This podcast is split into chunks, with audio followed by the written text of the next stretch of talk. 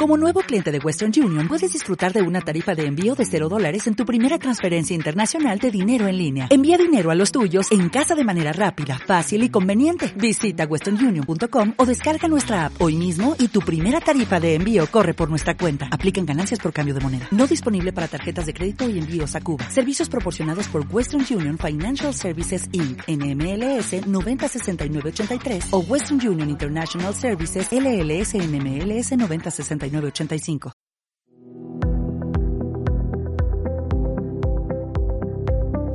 Bienvenidos a un nuevo episodio del podcast de Slow Medicine Revolution.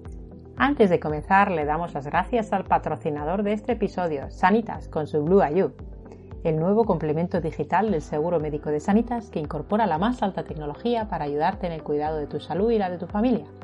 Con este complemento tendrás muy a mano servicios digitales de salud para que cuidarla sea cada día más fácil. En episodios anteriores te hemos hablado del servicio Conecta tu Salud y de la posibilidad de realizar videoconsultas de dermatología. Y es que en Sanitas son expertos en videoconsultas y llevan más de 6 años ofreciendo este servicio con todas las ventajas que supone.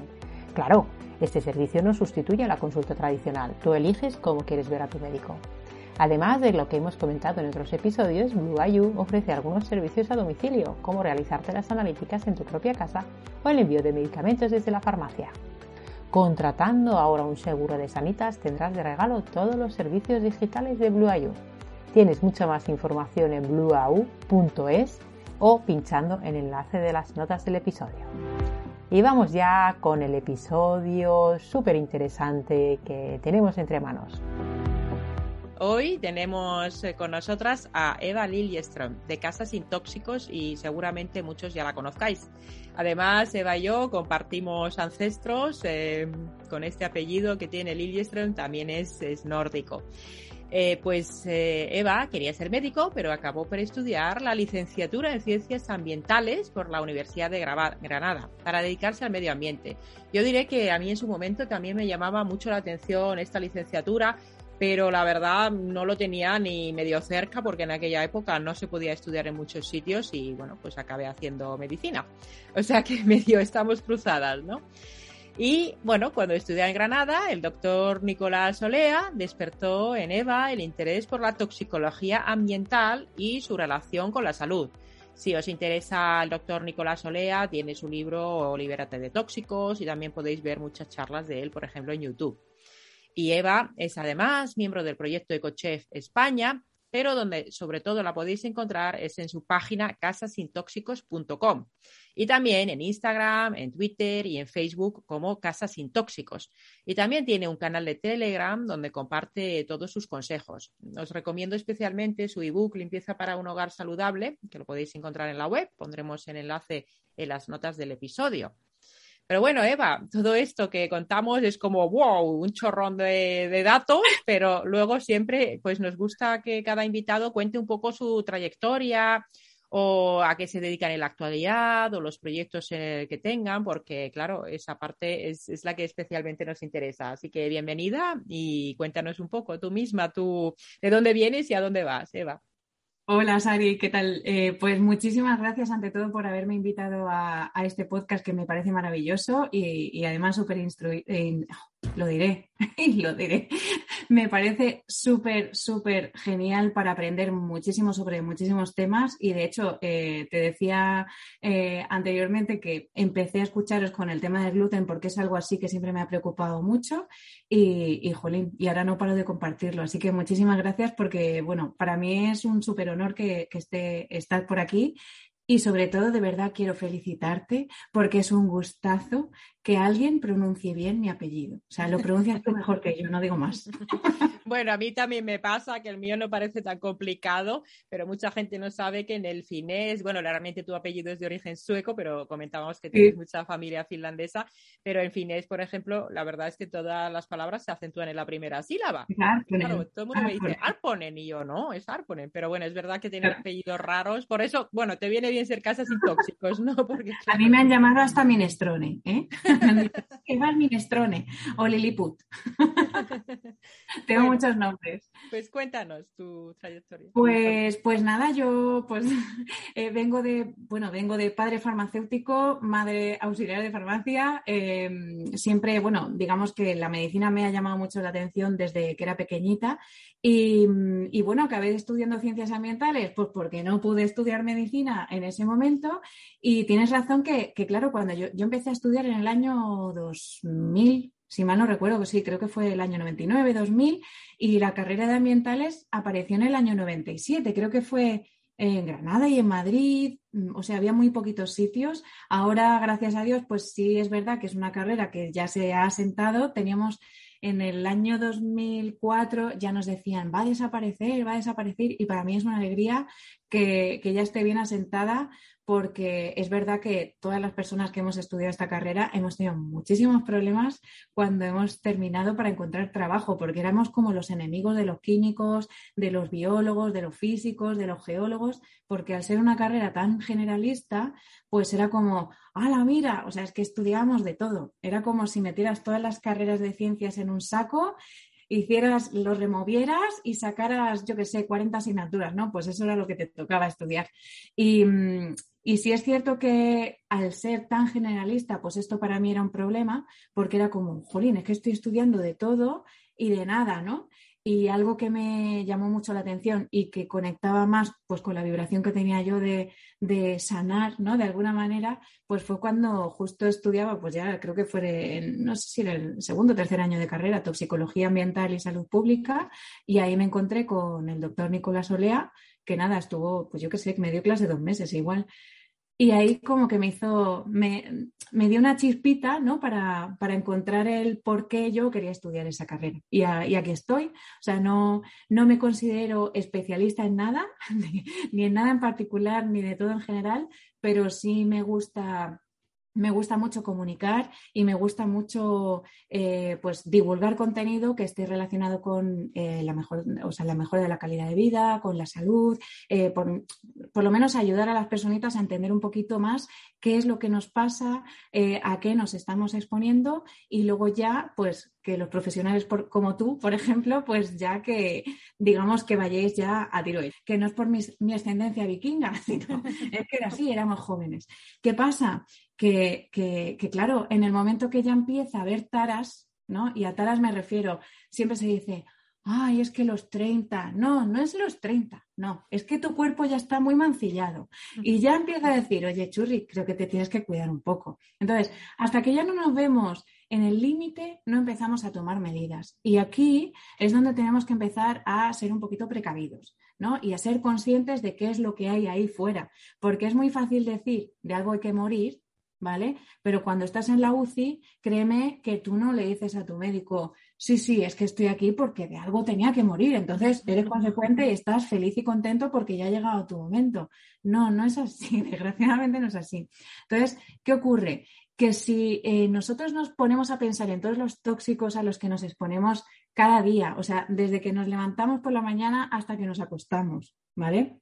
Nos estamos lavando la cara con el agua, pues el agua, el jabón, que es el champú, el acondicionador, el gel, el perfume, el desodorante, la crema, la loción, el serum, la pasta de dientes, el cepillo de dientes, la ropa, ¿vale? Empezamos a ponernos ropa, eh, los calcetines, los zapatos, echamos el bolso, salimos y estamos en casa. Bueno, desayunamos también, ¿no? Usamos el cazo, la tostadora. Em, o sea, no lo hacemos todo tan automático, ¿no? Que no, no, no paramos a pensar en, ostras, ¿qué estoy usando? ¿Qué es esto que me estoy echando en mi piel? O sea, somos seres absorbentes y absorbemos eh, de forma constante, o sea, todo lo que tocamos lo estamos absorbiendo eh, a través del tacto, la respiración, eh, la ingesta, la hidratación, ¿vale? Entonces, desde un alimento hasta el tinte de una prenda puede estar afectando a nuestra salud. No quiere decir que esto sea inmediato, porque no, no tiene por qué. O sea, bueno, sí, hay gente que es más sensible. Y aquí me gustaría llamar un poquito la atención sobre el tema de los límites, ¿no? El límite diario recomendado o no se recomienda más de tanto, ¿no? Eh, y la sensibilidad. Hay personas, o sea, cuando igual me meto en camisa de once varas. No tengo ni idea, yo no trabajo en un laboratorio y yo no he estado haciendo ensayos, ¿vale? Eso quiero que quede súper claro. Y a lo mejor soy un poco frívola, ¿no? a la hora de, hablar de este tema, pero, pero hasta donde yo sé, o sea, mm, cuando se hace un ensayo, ¿vale? Sí, que se cogen pues, mm, pues determinadas, determinados individuos, ¿no? Cada uno con sus características, pero eh, los resultados de ese ensayo mm, vamos, creo que no se adaptan a la generalidad. O sea, cada, cada individuo es único y especialidad, ¿no? Y especial en su individualidad. No, no somos todos iguales, no todos reaccionamos eh, de la misma manera ante lo mismo. Y todavía no conozco a ninguna persona que por la mañana cuando se levanta coja una libretita y empiece a decir, Hoy me he expuesto al perfume del champú, al perfume de la colonia, al perfume del detergente, al del suavizante, al que han puesto en el ascensor para ambientarlo, el ambientador de mi casa. ¿En qué, en qué concentración? ¿En qué porcentaje? Luego me he expuesto, pues mira, he ingerido no sé cuántos gramos de azúcar, eh, esta lechuga que podría tener pues tal pesticida, ¿no? O tal sustancia agroquímica. Entonces, no conozco a nadie que haga eso.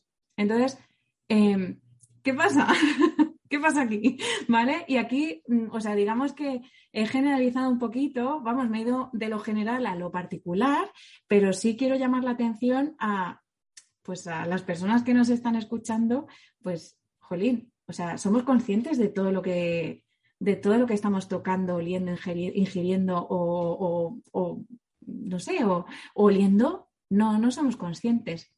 Entonces, ¿qué pasa? Que hay que tener en cuenta todo eso a, lo que nos exponemos para empezar a decir, ostras, venga, va, no nos vamos a poner a mirarlo toda la vez porque entonces, mm, o sea, yo la primera, en mi casa no es 100% libre de tóxicos. A mí a veces me preguntan, ay, tú, o sea, tu sitio, o sea, tu casa tiene que ser, vamos, prácticamente una, una obra de arquitectura sostenible, em, con una eficiencia energética de la leche, o sea, vivo en una casa de adobe, eh, pintada con cal, no tengo nada de plástico, de hecho, la conexión a Internet pues, va por tantam, ¿no?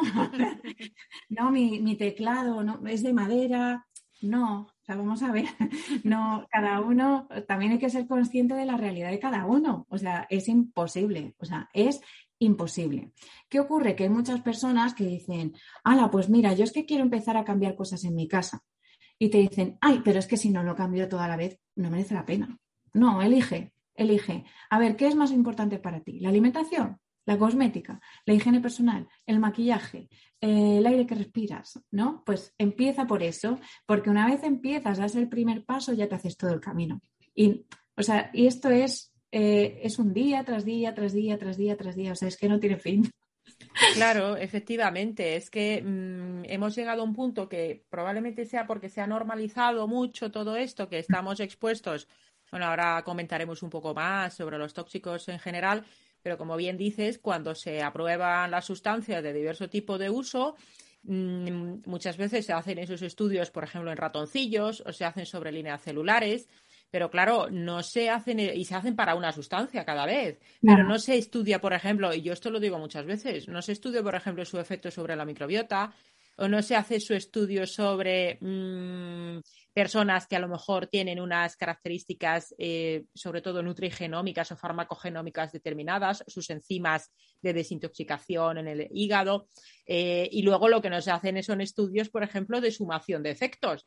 Porque claro, si a lo mejor te expones a una cosa, pues no pasa nada, pero si te expones a 10 o a 20 o a 100 juntos, pues oye, quizá empiece a pasar. Que no es que te vaya a matar de inmediato, lo que pasa es que es al final una sumación eh, de carga de tóxicos que se unen al hecho de que tenemos muchos, muchas deficiencias de micronutrientes y esas deficiencias de, micronutrientes también hacen que no podamos mm, desintoxicar bien todo lo que deberíamos. Y claro, como esto no se puede luego medir en laboratorio, porque hoy en día medir en laboratorio en una analítica de sangre nuestra carga tóxica a la que estamos expuestos tampoco lo puedes hacer. Y claro, en medicina, ¿qué pasa? Pues que si no hay una prueba que te lo demuestre, ya parece que no existe. Y claro, esto, esto no es así. No porque no sepamos medirlo, no significa que no exista, ¿no? Entonces, mm. eso es un asunto sumamente complejo.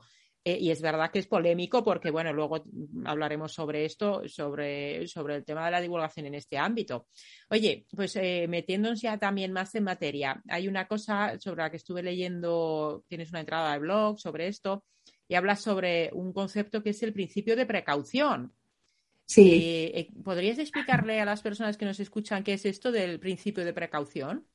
Pues eh, mira, el principio de precaución, o también, bueno, también se llama principio de, cautela, em, digamos que exige tomar medidas que reduzcan la posibilidad de sufrir un daño ambiental, bueno, ambiental o daño a la salud grave, eh, a pesar de que, em, o sea, digamos que lo que se, lo que se pretende es evitar un daño sin necesidad de que haya evidencia científica. Es decir, imagínate que yo salgo, yo saco un producto, ¿no? o sea, me invento una sustancia y esa sustancia limpia que lo flipas. ¿Vale? dices, ¡buah! Es que mira, 10 segunditos y mira, ¡fua, fua, fua! ¿no?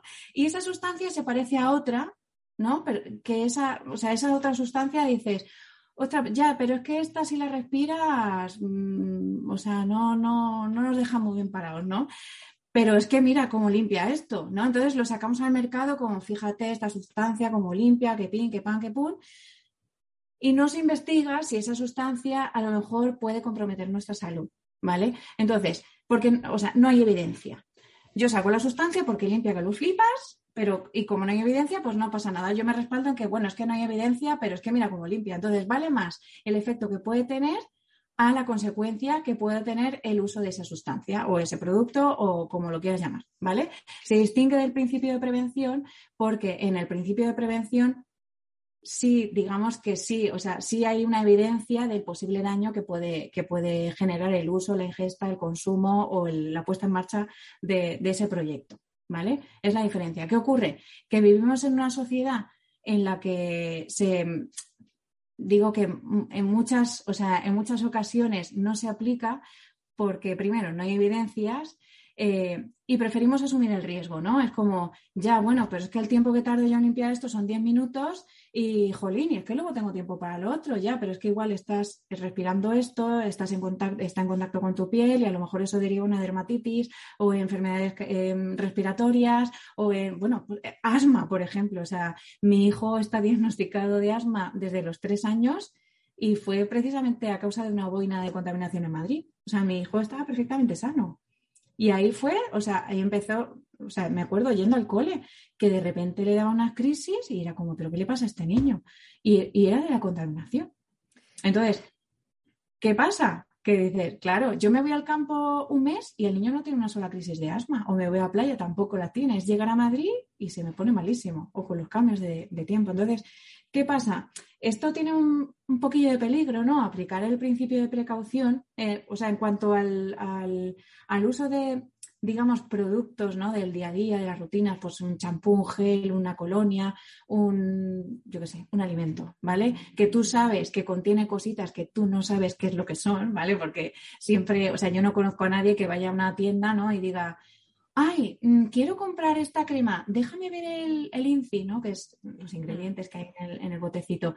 Y en función de lo que lleve, la compro o no. No, tú la compras porque la has visto en un anuncio, se la has visto usar a tu vecina, que le ha quitado las arrugas, que tiene una buena cara que te mueres, y, es por eso por lo que la compras, ¿no? A ti te da igual lo que tenga, porque tú lo que quieres es el efecto de estar guapa y bella, ¿vale? Si luego a ti, si eso tiene perfumes, si disruptores endocrinos, si tiene metales pesados, no, estoy bella, ¿vale?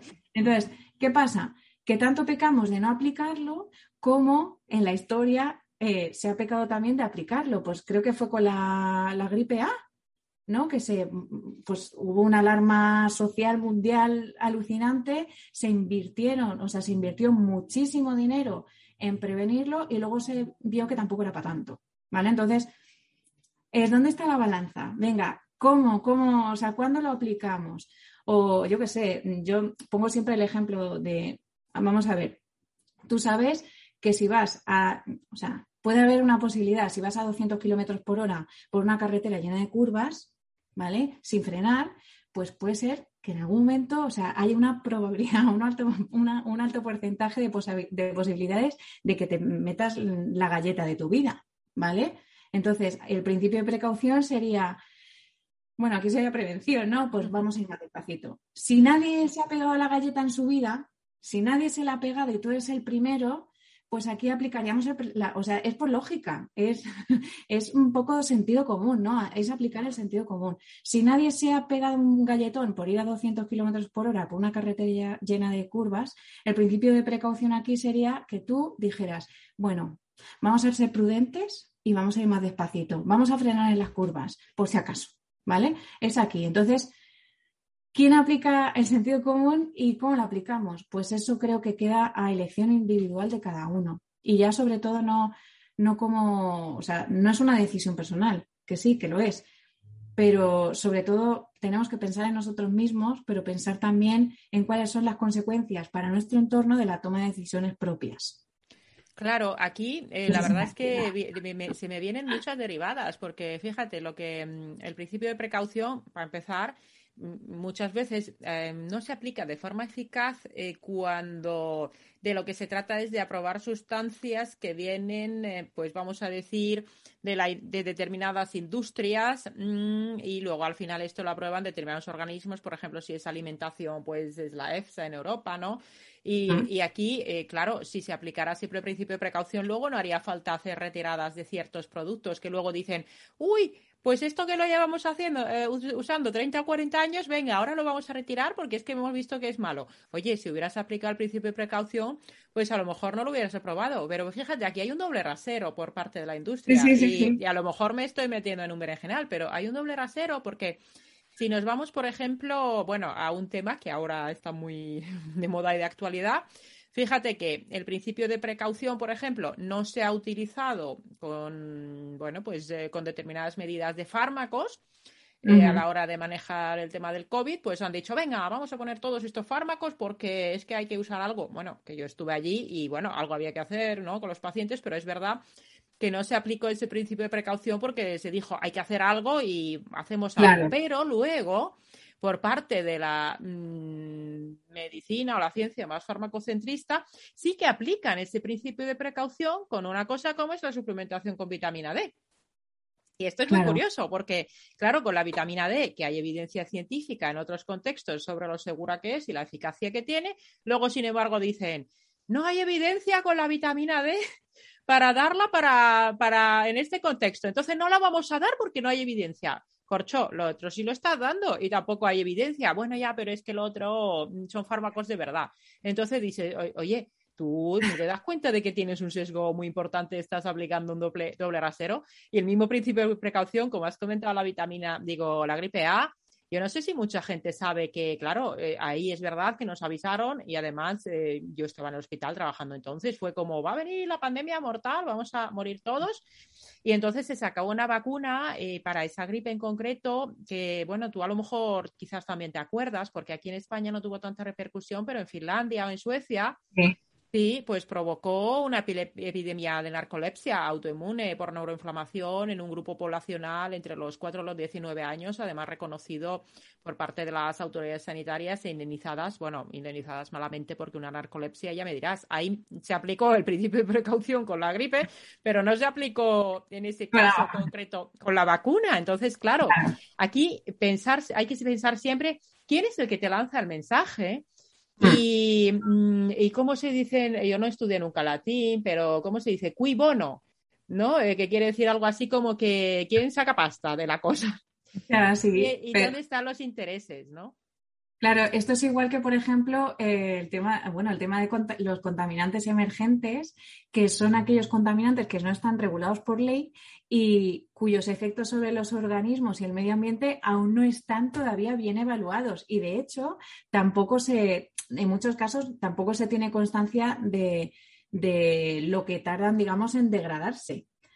Y esos están allí, o sea, mm, solamente hay que irse al, al PFOA, que es el, bueno, en las sartenes, ¿no? Que lo, bueno, este creo que lo conoce todo el mundo. Ese sería un contaminante emergente, o sea, no está regulado, no se sabe cuál sería, eh, o sea, no está claramente demostrada cuál es, cuál es su efecto sobre, sobre la salud o sobre los organismos o, sobre el medio ambiente.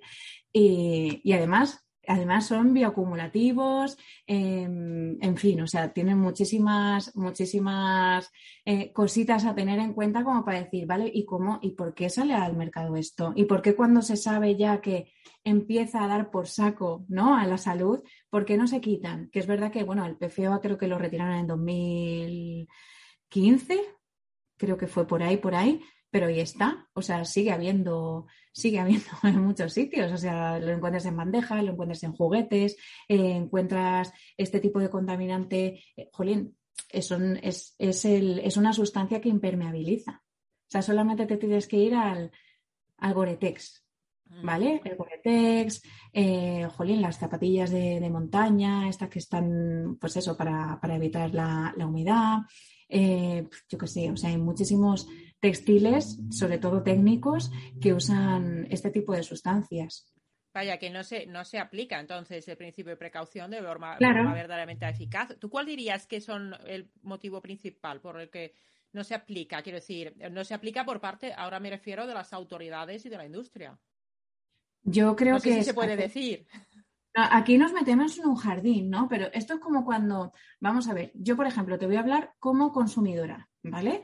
Yo, por ejemplo, me gusta, o sea, me gusta hacer deporte montaña, ¿vale? Me gusta ir a esquiar, eh, me gusta hacer ciertas cositas con mucha agua, ¿vale? Entonces, ¿ahí qué pasa? Yo, por ejemplo, tengo unos guantes que llevan, em, que llevan PFAs, o sea, son, son sustancias PER y polifluoroalquiladas. Entonces, ¿qué pasa?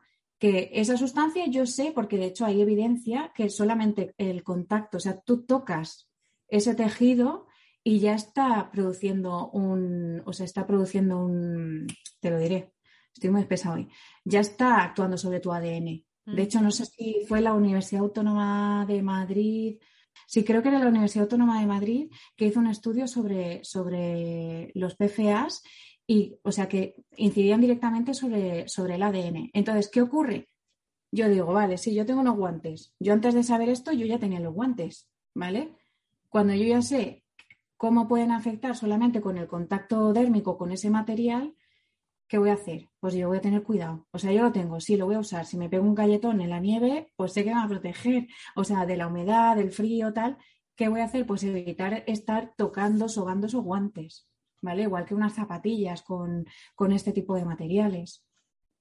¿Sabes? Ahí digamos que Jolín, hay veces que dices, ostras, es como si vas al hospital, ¿no? Nicolás Olea siempre hablaba pues de las vías, ¿no? De, son de plástico, ¿vale? Te van a hacer una transfusión, te van a hacer un, te van a poner el suero, te van a poner, te van a medicar, te ponen una vía, Jolín, eso es que lleva plástico todo. Claro, al final, en resumidas cuentas, se trata de que por parte, por un lado está la industria, por otro lado está el regulador y por otro lado está el consumidor. Quizás entre todos practicamos un poco la estrategia del avestruz, ¿no?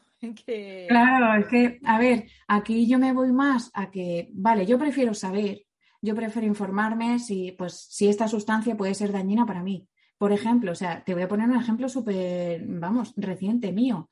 Eh, yo estoy usando ortodoncia, ahora no la llevo porque si no, no podría hablar, estaría todo el rato escupiendo.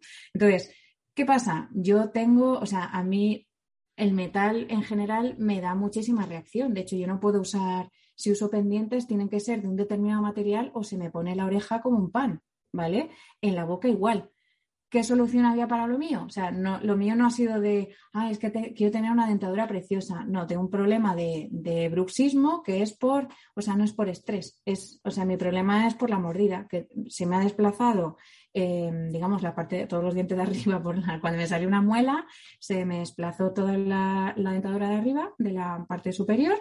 ¿Y qué pasa? Que no mastico bien, y tengo, o sea, digamos que estoy todo el día con una tensión mandibular de campeonato, que por mucho fisio eh, que vaya, no, o sea, no, no, se, no se tranquiliza, o sea, no se me alivia el dolor, porque es un, es un fallo mecánico. ¿Vale? Si dijera, ay, es que estoy estresada, o es que estoy preocupada, o es que no sé cuánto y por eso aprieto dientes, pero es que yo no aprieto dientes. Mi problema es al morder. Yo muerdo, mastico, o sea, si me como un puré no tengo problemas, pero en el momento, o sea, yo he tenido agujetas por comer almendras. Eso no es normal. O comerme unos espaguetis, o sea, acabar con agujetas por eso. Entonces, ¿qué pasa? Pues fui a mi odontólogo y me dijo, chica, es que a ti lo que hay que ponerte es, hay que corregirte la mordida. ¿Qué pasó? Era o brackets o fundas. Las fundas son de plástico. Y yo sabiendo, tú imagínate que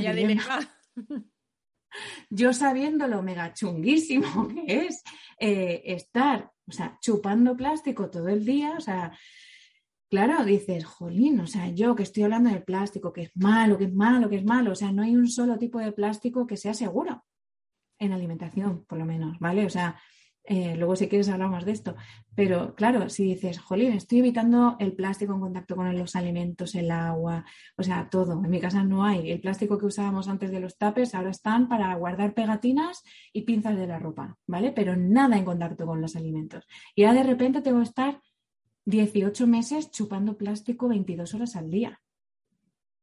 ¿Vale? Porque no me puedo poner brackets, porque si estoy con los brackets, o sea, aparte que me van a poner el cementito, el no sé qué, los metales, o sea, es que mi calidad de vida va a ser un, circo. Entonces, claro, ahí pues tengo, no me queda otra, porque es que tengo que morder bien. Es, o sea, es mejorar mi calidad de vida a cambio de chupar plástico. A veces no es fácil tomar decisiones entre dos cosas malas, ¿verdad? aquí que, bueno, si no los habéis escuchado, tenemos el episodio con Daniela Toro sobre todas estas cosas de la que hablamos de la ATM y luego con Eider Unamuno sobre la mordida, porque es que dan muchísimos problemas y mm. problemas de la ATM tiene una, un porcentaje de, cabeza, la población. Sí, sí, además yo lo sufro también y es, horrible, te quita un montón de calidad de vida. Sí, sí, sí, sí. Pues em, vamos, a, vamos a centrarnos también, porque has mencionado un montón de tóxicos. A los humanos nos gusta clasificar todo, somos así. Sí, sí, sí. entonces, si tuvieras que decir un poco una clasificación de los tóxicos a los que estamos expuestos, pues a ver, podemos clasificar, supongo, los tóxicos por mucha, porque yo alguna vez doy una, una charla, una clase sobre, sobre tóxicos y desintoxicación, pero más desde un punto de vista un poco más clínico. Y bueno, los podemos clasificar, pues supongo por origen, el tipo de sustancia o también el tipo de efecto. ¿Cómo, sí, o si son un claro. si es un metal pesado, ¿cómo, ¿cómo los clasificarías así de forma sencilla para la gente que nos escucha? Pues mira, como yo lo he aprendido, es como lo voy a enseñar, ¿vale?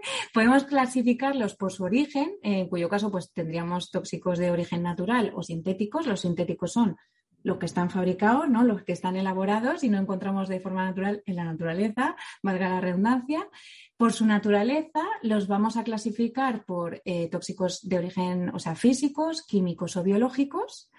Por su estado físico, pues nos encontramos pues, eh, sólido, líquido, gaseoso y aquí vamos a añadir otros, porque en otros, eh, en otros vamos a encasillar a las ondas electromagnéticas, mm. ¿vale?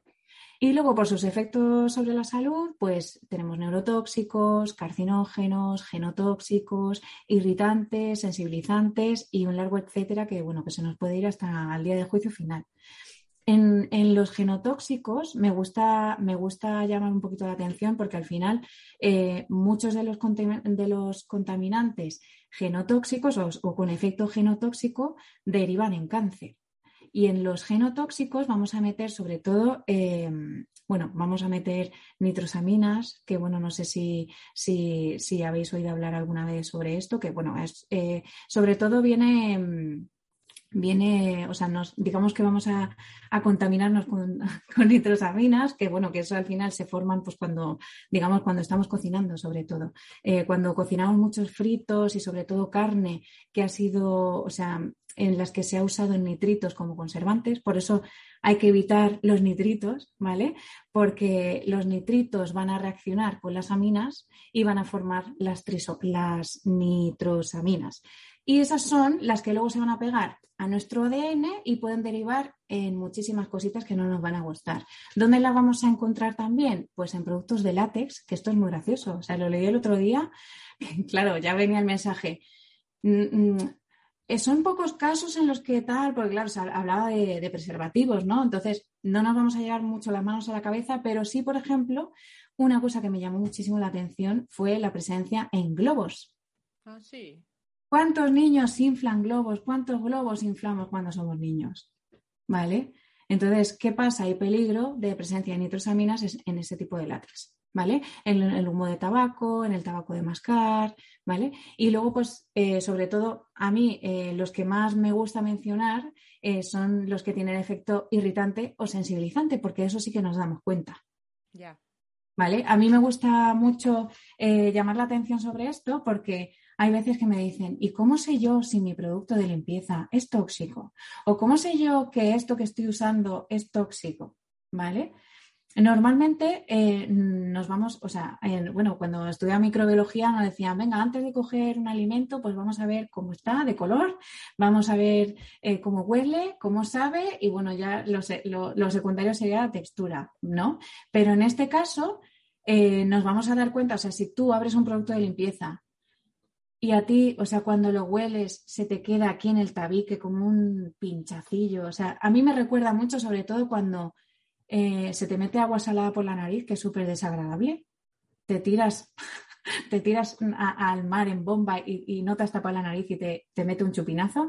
O sea, es una sensación muy parecida, súper desagradable. Entonces, si a ti ya te está picando la nariz, si te, mm, se te sube hasta el entrecejo, lloras, se te ponen los ojos rojos, em, se te irritan las manos, te duele la cabeza, te mareas, no uses ese producto. O sea, tu cuerpo ya te está avisando. ¿Qué pasa? Que tenemos normalizado, y yo soy de la, del club de, vamos a pintar la casa, después de pintar la, casa hay que beberse un vaso de leche.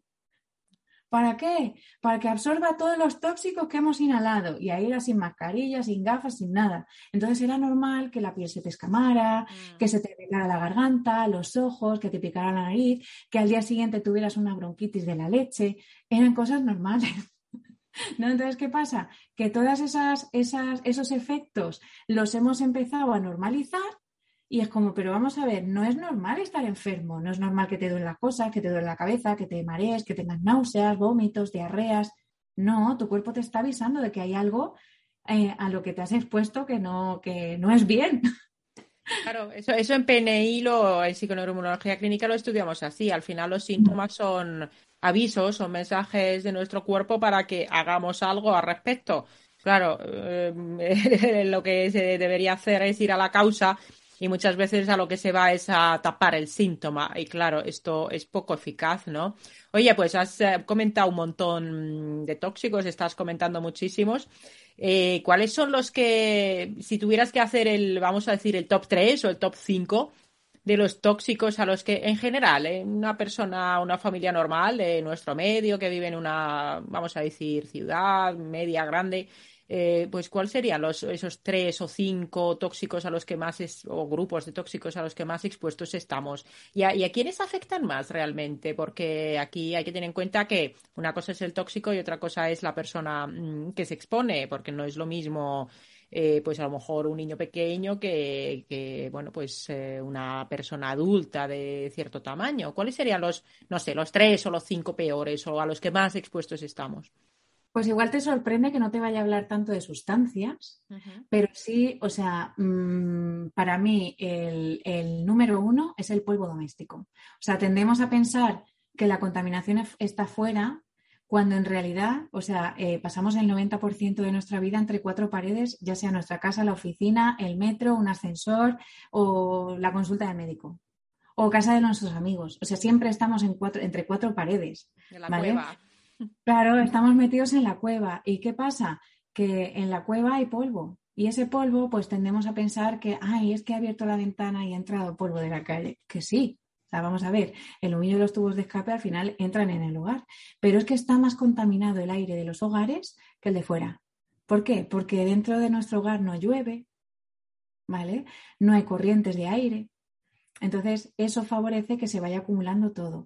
¿Qué forma el polvo doméstico? Pues el polvo doméstico, aparte de tener restos de tejidos, huevos de insectos, restos de insectos, insectos, ácaros, esporas, virus, bacterias, mm, ¿qué más? Restos de fibras de tejidos, eh, polvo de la pintura que se desprende de la pared, eh, restos de la laca o los esmaltes de los muebles, ¿vale? O sea, si empezamos ahí a sumar, dices, ostras, y pues tiene más cosas, ¿no? Que dices, pero ¿cómo algo tan chico puede tener tantas cosas? También tiene restos de productos de limpieza. ¿Qué pasa? Que tenemos ahí un cóctel molotov alucinante que vamos a estar tocando y respirando toda nuestra vida y a veces no lo vamos a comer. Vamos, es que si tú, un niño chico, pues lo pones a gatear por el suelo, un suelo que está sucio o con polvo, eh, claro, si tú, si tú a lo mejor limpias con productos naturales tu casa, pues a lo mejor te da un poquito más igual. ¿No? Pero cuando tú estás usando productos que son potencialmente tóxicos, que aquí me llama mucho la atención cuando dicen em, no dejarlo, o sea, dejarlo fuera del alcance de los niños. Ajá. Claro, pero si tú eh, limpias el suelo con lejía o limpias el suelo con freaky pol, ¿vale? Y luego tu niño va a estar gateando, va a estar chupando, va a estar, o sea, va a estar tocando, ese niño está tocando, o sea, está expuesto a ese producto de limpieza, ¿vale? Que sí, o sea, es mucho peor que coja el producto y se lo beba, ¿vale? Pero vivimos con muchísimos productos con tropecientas mil señales de alarma, ¿no? De cuidado no ingerir, cuidado de irritación de ojos, cuidados el, teléfono de información toxicológica, bla, bla, bla. Entonces, eh, tenemos en casa auténticos laboratorios quimicefas, ¿no? O sea, tenemos, mm, tenemos muchísimos productos en casa que no sabemos ni que tenemos. Entonces, muchas veces es verdad que nos vamos al producto en concreto, pero nos olvidamos de todo lo que tenemos alrededor, del mueble, de la pintura, del tejido, ¿vale? ¿Qué ocurre? Que que claro, todo eso lo estamos, o sea, estamos en contacto con ello. ¿Y quiénes están más expuestos a ese tipo de, contaminantes? ¿no? Hablamos ya del tóxico como, o sea, del polvo como es lo que lo contiene todo, ¿vale? Luego está el bote, pero el polvo es lo más importante. ¿Qué ocurre? Que los niños están más cerca del suelo, están más en contacto con el suelo, sus órganos no son, o sea, no son maduros, se están desarrollando, no, no, digamos, no quelan, ¿no? No, no desintoxican igual a lo mejor con la misma eficiencia que un órgano maduro sano. Aquí seguro que tú sabes más que yo, ¿vale? Entonces, ¿qué pasa? Que si, que si los niños además respiran con mayor frecuencia, ¿vale? Ellos están, digamos, muchísimo más en contacto que nosotros. O sea, a veces, ¿qué ocurre? Que decimos, ah, venga, voy a echar el spray limpia muebles, ¿no? Y tú estás piensas que estás echando en el mueble, pero estás echando en el mueble, en el suelo, en el sofá, en el techo, en la pared y en todos los objetos de decoración que tienes en tu casa. Que eso es otra, o sea, para mí los objetos de decoración son tóxicos. son acumuladores, son acumuladores de tóxicos. Y tengo una batalla en casa con eso que alucina, porque a veces me dicen, oye, eso está muy, muy vacío. No, no sería, no estaría bien, ¿no? Colocar algo de decoración. O sea, el algo de decoración es como, vale, sí, ¿Qué función va a tener eso? Decorar, decorar ya, pero ¿tiene una función? No, quitarle el polvo, es la única función que tiene, ¿vale? Es acumulador de polvo y acumulador de sustancias nocivas. Entonces, claro, si empezamos por todo el polvo al que estamos expuestos en el día a día, que no ventilamos lo suficiente, y que niños pequeños, mascotas y, o personas que a lo mejor tienen una sensibilidad especial, ¿vale? Y de hecho aquí me gustaría hacer especial hincapié a todas esas personas que padecen sensibilidad química múltiple, síndrome de fatiga crónica, o sea, son personas que son muchísimo más sensibles y ojo, y esto no tiene por qué ser, ah, es que nació así, no, también se hacen, ¿vale? O sea, yo me, yo me doy cuenta que conforme me hago mayor, eh, soy muchísimo más sensible a ciertas sustancias. También es verdad que cuando eliminas todo lo gordo, para mí, por ejemplo, el tema de los productos de limpieza es lo primero que hay que quitar en casa, o sea, lo primero que hay que cambiar, digamos, en casa. Eh, tú no te puedes ni imaginar lo que se te afina el olfato. O sea, eres muchísimo más sensible a la hora de percibir eh, ese tipo de sustancias. ¿No? Pensamos, tendemos a pensar que, ah, es que estoy inmunizada, a mí no me afecta. No, perdona, no. Otra cosa es que el efecto no sea inmediato o tú no te des cuenta, pero eso no quiere decir que seas inmortal, ¿no? O que, o que no, no te vaya a afectar nada de, a lo que estás expuesto. Obviamente, pues aquí entran muchísimos factores eh, que, bueno, has comentado antes, ¿no? Pues en qué situación está, que, cuál es su estado de salud, cómo es su alimentación, o sea, aquí influye todo, ¿no? Su, o su predisposición a padecer determinadas enfermedades. Jolín, mi padre lleva toda su puñetera vida fumando y todos los años hace sus marcadores tumorales y no, o sea, no, y fuma como un carretero, ¿vale? Claro. Es que aquí voy a decir una cosa, y esto que la verdad es que es, eh, sí, me ha sorprendido, es verdad lo del polvo, esto lo decía, yo creo que se lo escuché a Nicolás Olea también decir, cómo el polvo está lleno al final y no somos nada conscientes de ello. Y em, aquí voy a decir que esto no está en contraposición ni es contradictorio con eh, la hipótesis de la higiene en el sentido de que, bueno, a lo mejor a mí me, mm, bueno, a lo mejor yo no hablo tanto de eso, pero sí me preguntan mucho sobre esto cuando digo, pues no hay que lavarse tanto o hay que exponerse a, eh, vamos a decir, entre comillas, suciedad. Pero siempre hago la distinción, por ejemplo, claro, esto le llama mucho la atención a los periodistas cuando me hacen alguna entrevista, al hacer promoción del libro, me lo preguntaban. Y yo siempre decía, es que una cosa es mm, irte al campo, y retozar en, el bosque o tener contacto con el suelo, o sea, con el suelo de verdad, no con el suelo urbano. Entonces, eso es una cosa, tener contacto con, pues, con, con, mascotas, tener contacto con la naturaleza, abrazarte a un árbol, estar respirando ese aire, hacer jardinería, eso es una cosa. Y eso es, vamos a decir, eh, suciedad, entre comillas, limpia.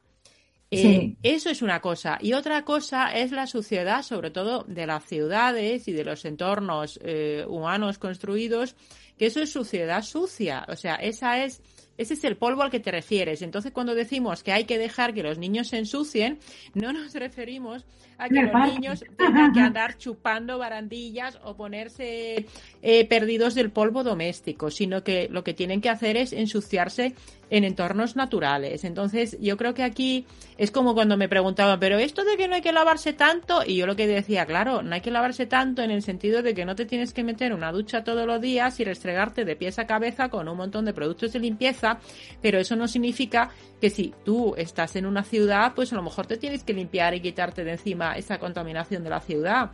Eh, de encima, porque en las ciudades son sitios con, bueno, pues al final eh, los contaminantes están por todas partes también y lo llevas encima. Entonces yo creo que aquí hay mucha gente que quizás confunde un poco el, cuando hablamos de la hipótesis de la higiene, no, no, sí, higiene hay que tenerla, pero ojo, higiene mm. con estas cosas como las que comentas tú, que estás en el, en el polvo, ¿no? Oye, pues de momento lo vamos a dejar aquí porque tenemos todavía muchos temas para hablar, como por ejemplo consejos prácticos para evitar los tóxicos o comentar cosas sobre los disruptores endocrinos y nos hemos pasado un poco del tiempo y tenemos muchas más cosas que comentar. Así que en la semana que viene seguiremos hablando con Eva Liljeström de Casas Sin Tóxicos sobre muchas más cosas interesantes trucos prácticos, consejos y en general cómo evitar la exposición a estos tóxicos que tantos problemas de salud nos pueden generar. Os recuerdo que tenéis las notas del episodio en slowmedicinerevolution.com barra podcast y que podéis seguir ya a Eva Liljeström en Casas Sin Tóxicos, en su web, en Instagram, en Twitter, en Facebook y también en su canal de Telegram. Hasta la semana que viene.